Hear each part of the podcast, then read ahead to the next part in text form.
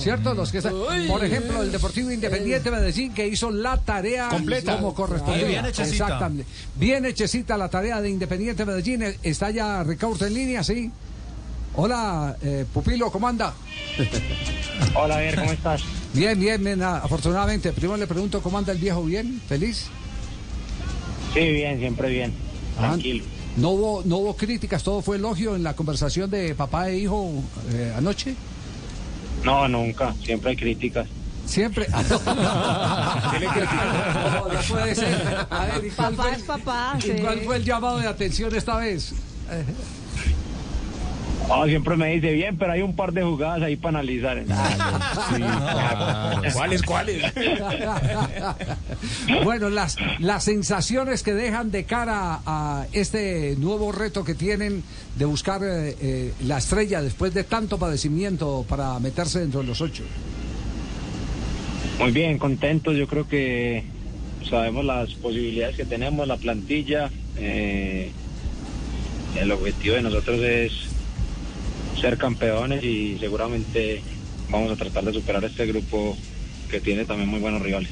Sí, eh, la eh, excepción fue Independiente Medellín. Los que cambiaron no pudieron, eh, cambiaron de técnico, no pudieron clasificar. ¿En dónde estuvo ese revulsivo? ¿En los jugadores o en las nuevas ideas de Botero? No, yo pienso que si teníamos la continuidad ahí, seguramente el resultado iba a ser el mismo.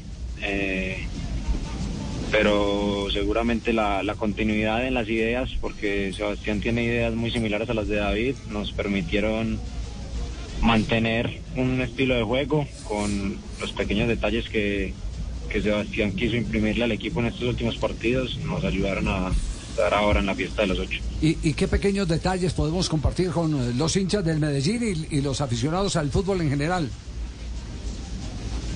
Yo creo que lo más notorio, lo que pudimos demostrar adentro de la cancha fue ser un poco más presionantes, tratar de, de recuperar más en campo contrario.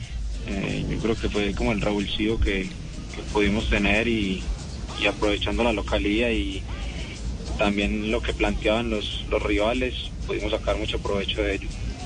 Andrés, hay una frase que, que ha dicho mucho Sebastián y que también se le ha escuchado a usted, y es que hay que cambiar esa idea de que todo lo del Medellín es sufriendo, que ha sido un ADN que ha estado en la historia. ¿Cómo lograr que no se sufra tanto como ayer? Haciendo goles, yo creo que es la única forma. Si sufrió con todos esos goles, Jota. Sí.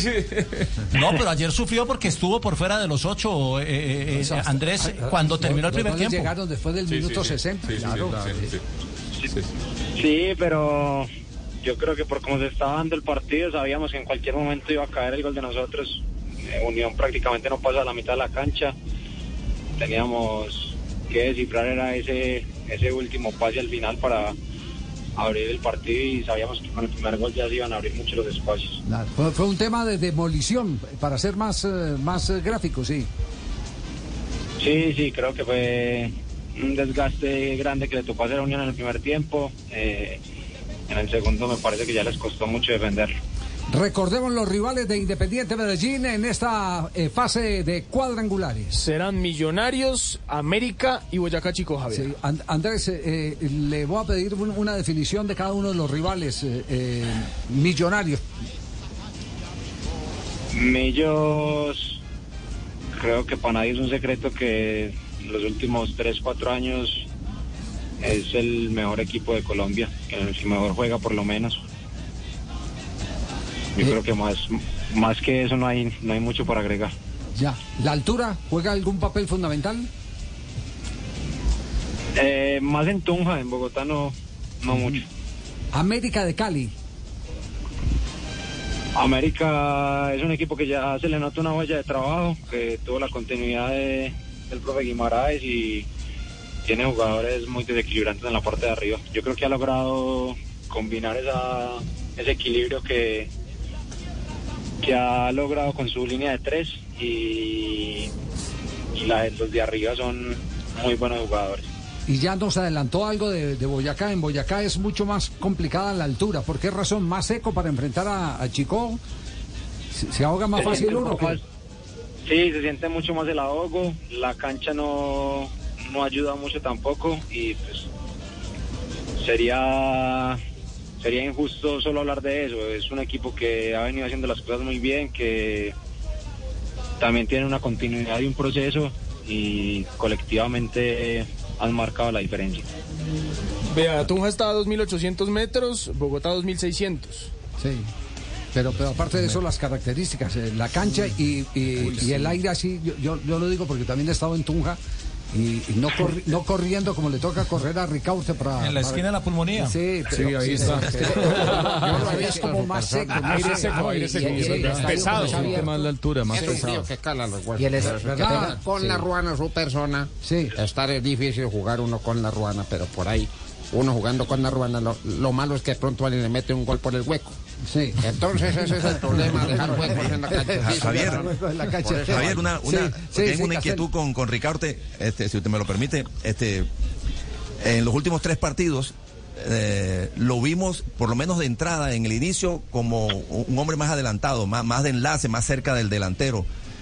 Eventualmente volvía a, retroceder y se ponía otra vez en la primera línea de volantes, que es lo en donde normalmente venía jugando. ¿En donde se siente cómodo o fue apenas una percepción inicial que me di cuenta que empezó jugando más adelante con dos volantes de marca o, a ver si, o si es una nueva orden de- del entrenador nuevo? No, en estos tres partidos sí estuve jugando un poco más adelantado. Eh, descendía a veces como para estar un poco en contacto con la pelota, pero la idea, la idea principal es estar un poco más cerca del delantero. Hombre, muy buenas tardes. Ah, profesor Peláez. Hombre, que- quiero saludar al flaco. ¿Qué hubo, flaco? ¿Cómo te va? Te saludo desde acá, desde Jericó. ¿Cierto? ¿Todo bien, profe? No, no, no, yo, yo, te, yo te veo muy bien, yo te veo muy bien, pero te falta el gol. Sobre todo un jugador que amamantamos en el Deportivo Independiente de Medellín, lo amamantamos en la selección Antioquia, eh, flaco. Sí.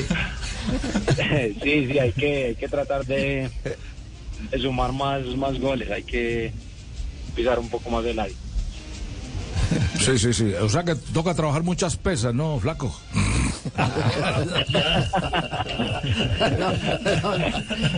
No, le dañamos el almuerzo a Andrés. No, no, no, no.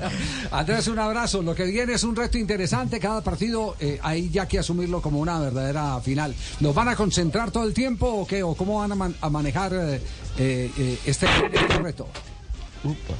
No, Javier, yo creo que no hay que cambiar nada. Siempre nos hemos concentrado en la noche anterior a los partidos y me parece que es suficiente para, para afrontar la, los partidos y la seguidilla que tenemos que seguramente va a generar un desgaste grande desde la parte física. Sin duda. Andrés, un abrazo. Muchas gracias. Felicitaciones por la clasificación del poderoso. A ustedes muchas gracias, un abrazo.